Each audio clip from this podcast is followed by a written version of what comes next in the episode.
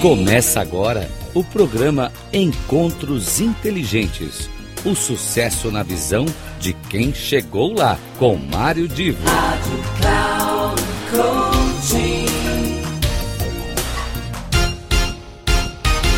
Um bom dia, uma boa tarde, boa noite. Eu não sei exatamente o momento que você que nos acompanha sempre nos encontros inteligentes, que momento é esse que você está nos vendo, mas como eu sempre digo, as pessoas que vêm aqui para o Encontro Inteligente são pessoas que têm muita história para contar, muita experiência vivida. Uma, a gente vai ter, como sempre, né, um bate-papo sem roteiro, sem censura. E, é claro, também a gente vai falar da atividade profissional e outras coisas que dizem respeito ao que esta pessoa que é a nossa pessoa convidada hoje, o nosso bate-papo inteligente, é a Cristiana Cajado.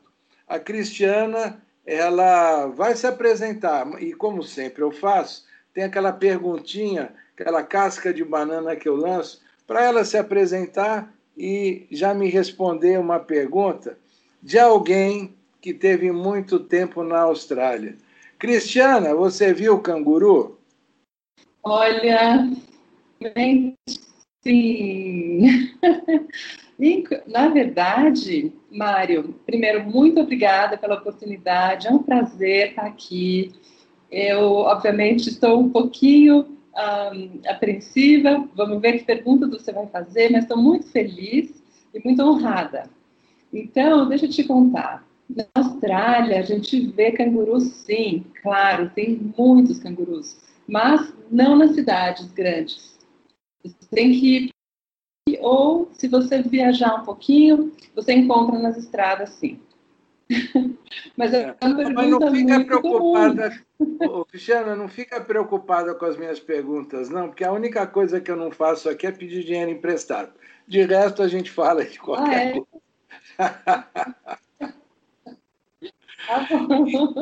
então vamos lá, eu, eu, eu pedi para você se apresentar, né? Se, quem é a Cristiana?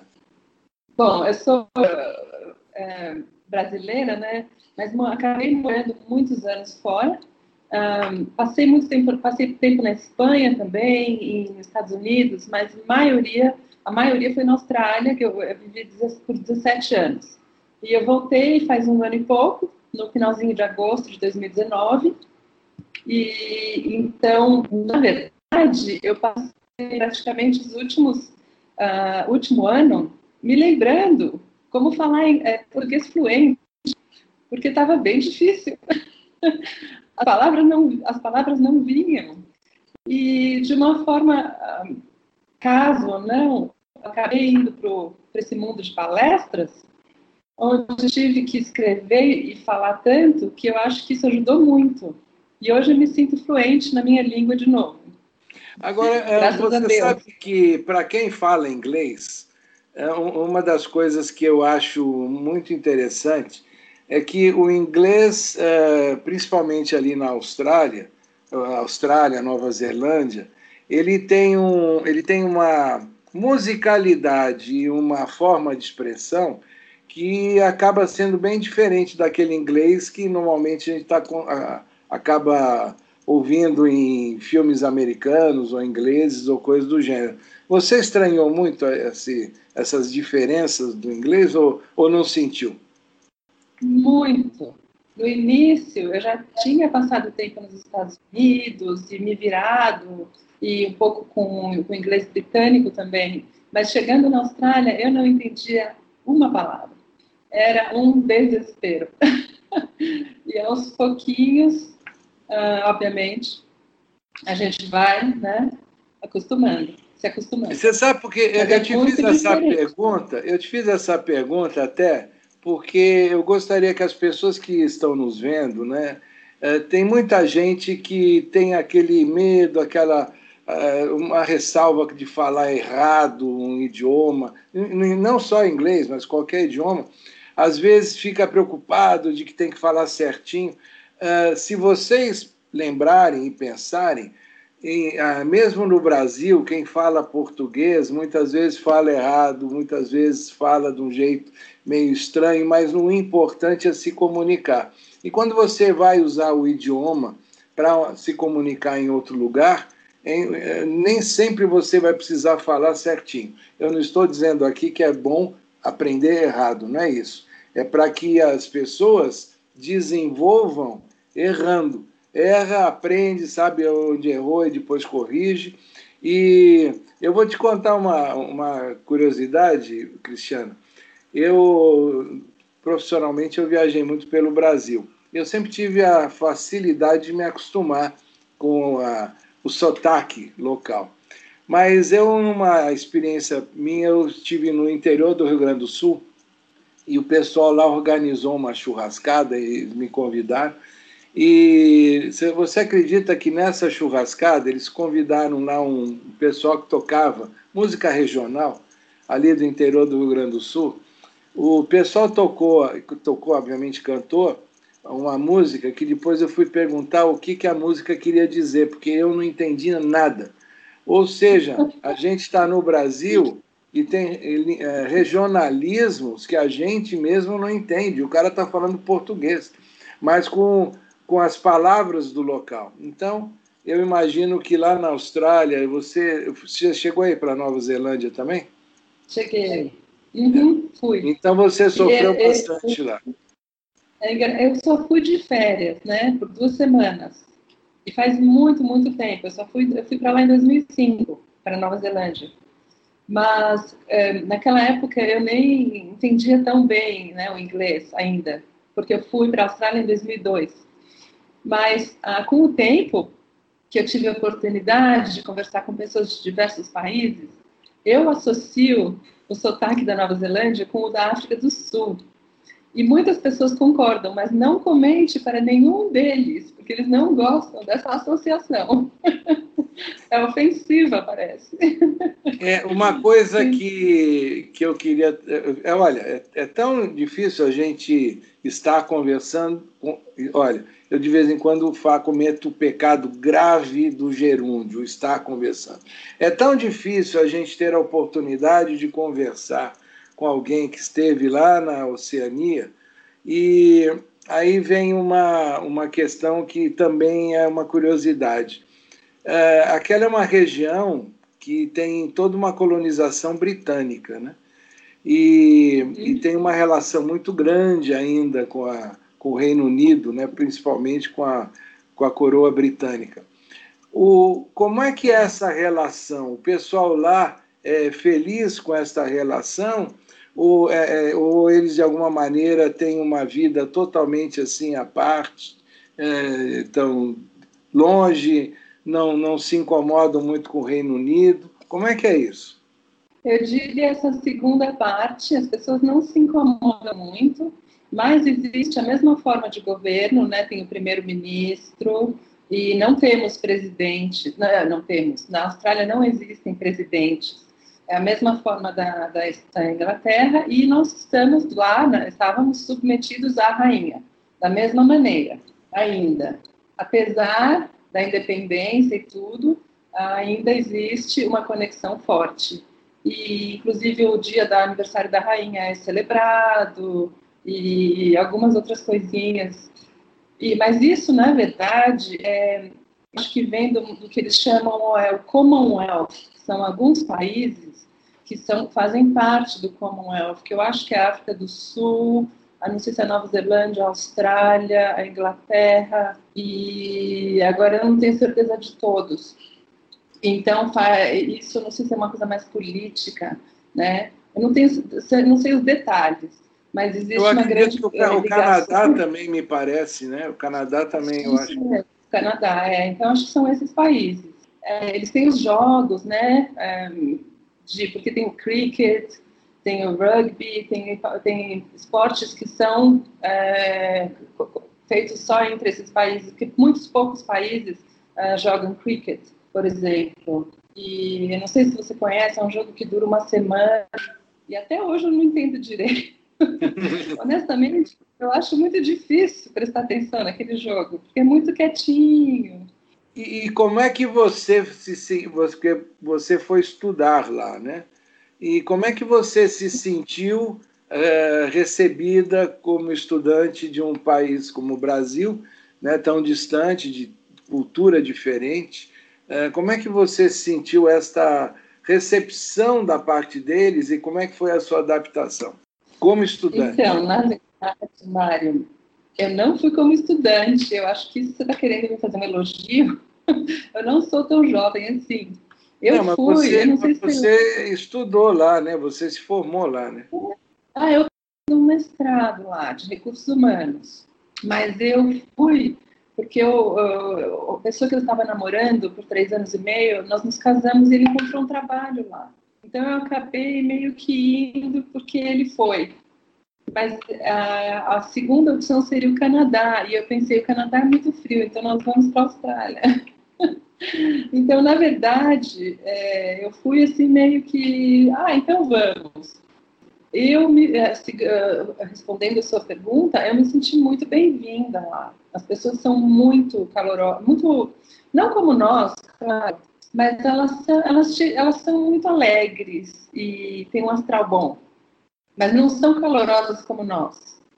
As pessoas que eventualmente estejam nos vendo e que têm vontade de, de ter a experiência de, de ir para a Austrália ou para Nova Zelândia, ter esse, é, essa vivência né, na sua vida, você acredita que elas vão, vão ter hoje, né, passado tanto tempo, desde que você foi há, há tanto tempo, né, 13 anos, você acha que hoje ainda vale isso? As pessoas são bem recebidas, existe espaço para o imigrante?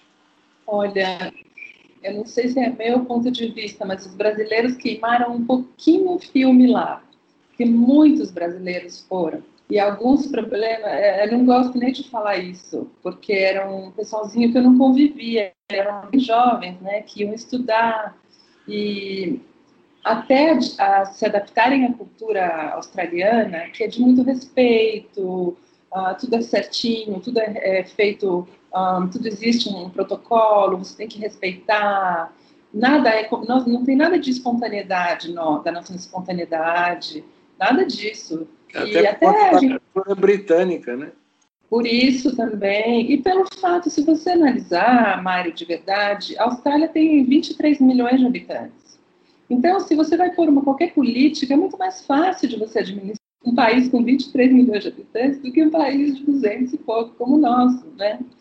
Então, são várias coisinhas. Ai, a sua imagem está ficando ótima, estava bem clara um minuto atrás. Aí, está ótima agora. Fica aí. então, que aí eu posso te ver melhor. Mas, então, é, que, é, que, é que o papo está me fazendo brilhar, mas.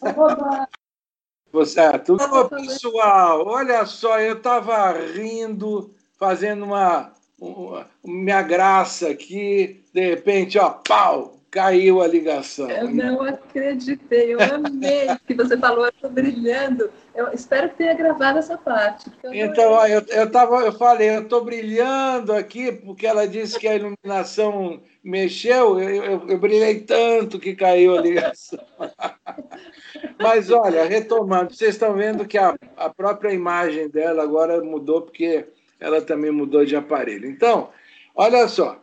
Uh, a gente tá, está falando bastante dessa experiência que ela teve eh, na Austrália, na Nova Zelândia, e também o, o que vocês podem ver, uma brasileira que fica muito tempo fora e que, de repente, ao voltar, é, acaba se esquecendo um pouco até de algumas palavras e algumas expressões em português. É, Para a gente ver que o aprendizado de um idioma a prática de um idioma, ela faz com que a gente é, acabe conversando e falando de coisas que vêm do cérebro direto, que às vezes a gente nem, nem percebe como é que está se formando a palavra, ou a frase, ou a expressão. Mas quando alguém vai estudar inglês, normalmente fica sempre preocupado: como é que eu traduzo isso na cabeça? E não é assim que funciona. Ah, tem que encarar e falar direto, isso em qualquer idioma, como eu já disse. Mas você é, acabou fazendo o seu mestrado em, em recursos humanos. Mas é, teve alguma área específica que você escolheu? É, por que, que você escolheu esse mestrado lá? Tudo começou, Mário, porque no Brasil, antes de ir, quando eu me formei na minha na faculdade de administração, eu já estava trabalhando com bijuterias que eu fazia e vendia para o pessoal na faculdade, no trabalho. E quando eu terminei a faculdade, eu estava com vários, vários clientes. Então eu abri uma loja. Eu estava vendendo para várias lojas e cadeias, redes, né? Ah, e, e, aí eu, foi natural, eu pensei, bom, próximo passo.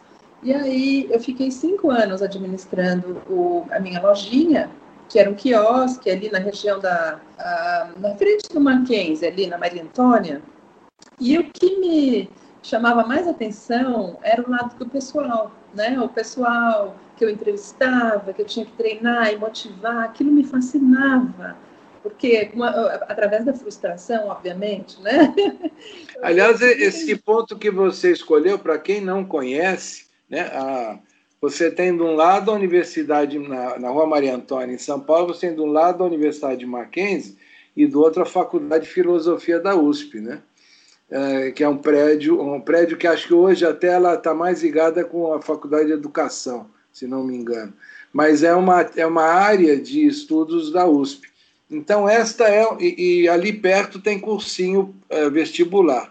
Então, você tem ali uma profusão de estudantes é, que... Ah, sim, e tem ali pertinho também o SESC, né? que também gera é. muita atividade. Então, esse ponto que ela escolheu é um, é um point para jovens e que de todos os estilos, de todos os gostos, e que normalmente quinta e sexta-feira aquilo ali fica uma efervescência danada. Então eu imagino que esse quiosque não tinha sossego, principalmente nesses horários de pico dos estudantes e de quem frequenta o SESC ali perto. Era isso mesmo. Às vezes eu perguntava para alguém, eu fazia natação ali perto e eu tomava, ia comer um pãozinho de queijo depois, e eu comentei com a menina ela falou, ah, eu não consigo, toda vez que eu passo na hora do almoço, lotado de gente, eu não consigo nem parar. Eu falei, nossa, isso um, era um bom feedback. Né? Gente, como eles falam hoje em dia, bombava, né? É, era bem agitado. E passavam umas três pessoas por ali, porque era uma praça de alimentação, né? Eu estava ali dentro. Então tinha um movimento bom, era na escala da Austrália, é tudo tão diferente, Mário, né? Que a quantidade de pessoas que está lá, que é tão interessante a gente pensar isso tudo faz tanta diferença num, num negócio, né? Uh, quando você olha o cenário, porque você tem que, é, assim, na faculdade a gente aprende, né? A gente tem que olhar o produto e o cliente, mas também o cenário, com a quantidade de pessoas, e os horários, e o preço, toda aquela. E por, eu estava no lugar certo e na hora certa, sabe? E foi em 97, então a economia brasileira estava muito boa, o nosso dólar estava praticamente, o dólar estava praticamente um para o cruzado, eu acho. E, então assim foi tudo já, já não era mais um já não era mais um por um porque acho que um por um foi até 95 96 mas estava numa relação ainda próxima. Estava. Então, assim, teve, teve muita coisa boa. E, e, e, eu tinha uma idade que eu tinha acabado de sair da faculdade. Então, o pessoal que era meu cliente era praticamente da minha idade. Então, era muito gostoso, né? Era uma, aquilo era uma diversão. Eu levava a sério, bem responsável que eu sou, mas era muito divertido. Então, foi uma época muito gostosa. E, e você mesmo mas, criava as peças? Inicialmente, sim, mas com, com a lojinha eu não consegui mais, porque a, a rapidez, é, o giro era tão alto que eu comecei a ter é, fornecedores, porque eles naturalmente batiam na, na, porta, porque eles saem pela rua, né? Uh, e eles me achavam realmente e às vezes eu né então eu comecei a ter fornecedores o que facilitou a minha vida mas tirou, a longo prazo, Mário, foi interessante, porque a alma da, do meu negócio, eu meio que brinco que eu vendi a alma. Pessoal, vocês sabem sempre que a brincadeira é como se a gente estivesse num bar, tá certo? Só que hoje, hoje, tem um problema e o garçom veio fechar o bar antes. A gente confundiu o horário, sei lá, por conta da pandemia, ele quis fechar antes. Então, o que, que a gente decidiu? Cristiana e eu vamos fazer este papo em dois capítulos. O primeiro é esse que você está vendo. O próximo capítulo vai emendar outras histórias. Ela está prometendo aqui me fazer pergunta também para me colocar em dificuldade. Vamos ver se, vamos ver o que, que ela pergunta, o que, que vai acontecer. Mas eu já disse que como a gente não tem roteiro nem censura, eu estou numa fase da vida também que eu não estou muito preocupado lá se vão gostar ou não gostar do que eu responder. Mas a questão toda é: a gente vai ter outra sequência, uma segunda parte, então você aguarde que vai ser muito interessante, tá ok? Cristiana, quer dar o seu recado, fazer um brinde antes da gente sair, porque o garçom está expulsando? Quero agradecer muito e aguardem, porque eu vou fazer umas perguntas para o Mário que vocês não podem perder. Até mais. Olha, olha, olha a responsabilidade. Tchau, vocês até, até o segundo tempo. Vamos ver o que acontece. E aí, gostaram desse primeiro tempo do meu bate-papo com a Cristiana Cajado? Foi realmente muito interessante, muito livre, solto. Agora, existe o segundo tempo, que eu prometo para vocês passar na semana que vem, e no segundo tempo ela vai falar muito da, de como esta experiência de morar tanto tempo fora do Brasil, inclusive fazendo mestrado fora do Brasil, como é que essa experiência, de alguma maneira, está colaborando para esse retorno ao país e o seu engajamento dentro de um mercado de trabalho bastante desafiador. É isso daí, os encontros inteligentes que nós temos são realmente desafiadores, muitas vezes até para mim. E eu conto com vocês na semana que vem para o segundo tempo de nossa gravação com a Cristiana Cajado. Até lá.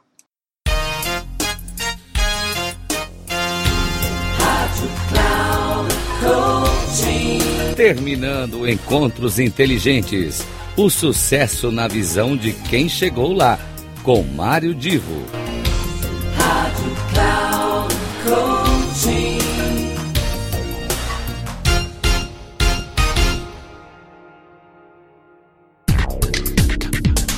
Não perca Encontros Inteligentes.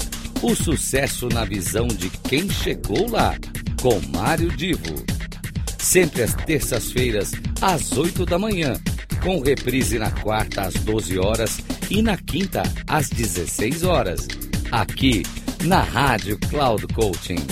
Acesse o nosso site radio.cloudcoaching.com.br e baixe o nosso aplicativo na Google Store.